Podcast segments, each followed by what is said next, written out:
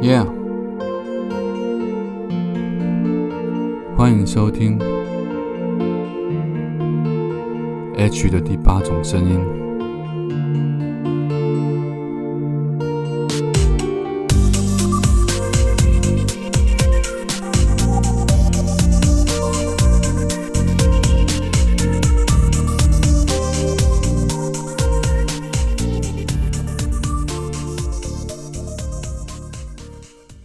Hello，欢迎大家再度收听 H 的第八种声音。人生变化无常，今天本来打算这一集想要休息一个晚上，因为心情受到很大的影响。我相信大家应该都知道发生了什么事情。其实就在今天早上，我起床的时候，我正在收听另外一个 Podcast 节目，是好朋友玉姐爱在庆祝她自己的生日。他的生日是七月五号，他在美国当地是七月四号，也就是美国的国庆日，所以我认为啊，是个美好的一天。谁知道到了晚上，就在网络上爆出了这样的一个新闻：Coco 李玟因为忧郁症的关系离开了大家。我想每个人都跟我一样，在很年轻的时候。或者是在不同的年纪、不同的时段、人生阶段，都听过 Coco 的歌。他的抒情歌曲不但动人，他的舞曲更是充满热情跟吸引力。他是一个那么美好的艺人，也曾经在奥斯卡颁奖典礼上演唱过，称得上是华人之光。不管是唱歌的技巧，或者是他的舞蹈，他在舞台上的魅力，都是没有几个人可以跟他比较的。然而，今天在看了他的新闻报道之后，才知道他已经罹患忧郁症很多年了。再加上前一阵子他传传出了婚变的消息，以及他的下半身，他的双腿。天生因为有一些缺陷的关系，所以又进了医院开刀。多重的痛苦之下，我非常能够感同身受。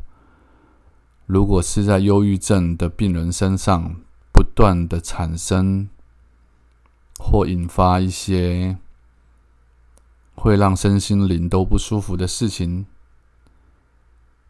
那么，这个忧郁症的病人他会产生什么样更严重的心理上的变化？我今天感到很难过的原因，除了看到这个新闻之外，当然很多新闻都有其他的报道。其中有一则新闻报道了他在轻生的当天，他还有在可能是他的微博上面留言给他的粉丝们。从他的声音颤抖里面，我已经听得出来，那一天他可能已经快要承受不了，不是承受不了手术的病痛，而是承受不了那心里面的黑狗。我们可以听一段他这个录音，我觉得可以更能够亲身体会他当时的心情是如何。亲爱的。我是 Coco，感受到大家对我的爱跟支持，然后你们做我的后盾，嗯，我会加油。那这段这段时间呢，希望你们自己身体健康快乐。我非常想念大家，我在努力努力，嗯，想念你们，我也非常想念你们哦，爱你爱你，Thank you so much for the gifts。beautiful and very thoughtful. Love you guys.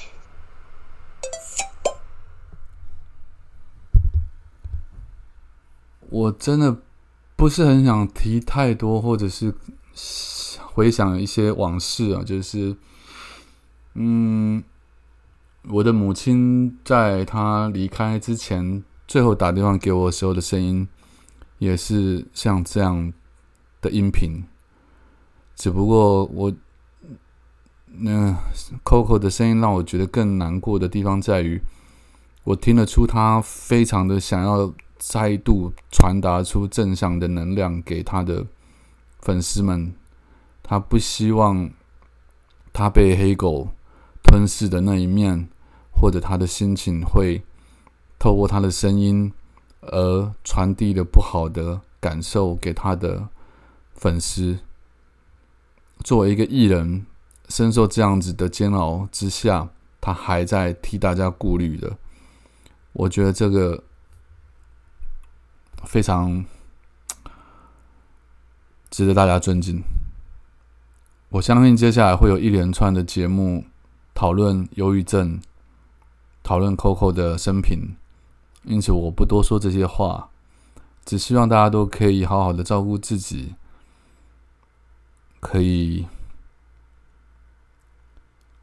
拥有自己的 support system，让你的情绪永远在不管任何的情况下都有人可以接住你，有人可以听你讲话，有人可以抱住你，有人可以不因为你发生任何的情况而离开你。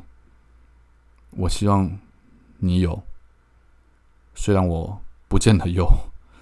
但我希望你们一定要有，因为只要往前踏出一步，尽管是哪怕是一小步，你都还有机会可以碰到下一个日子可能见得到的美丽的风景。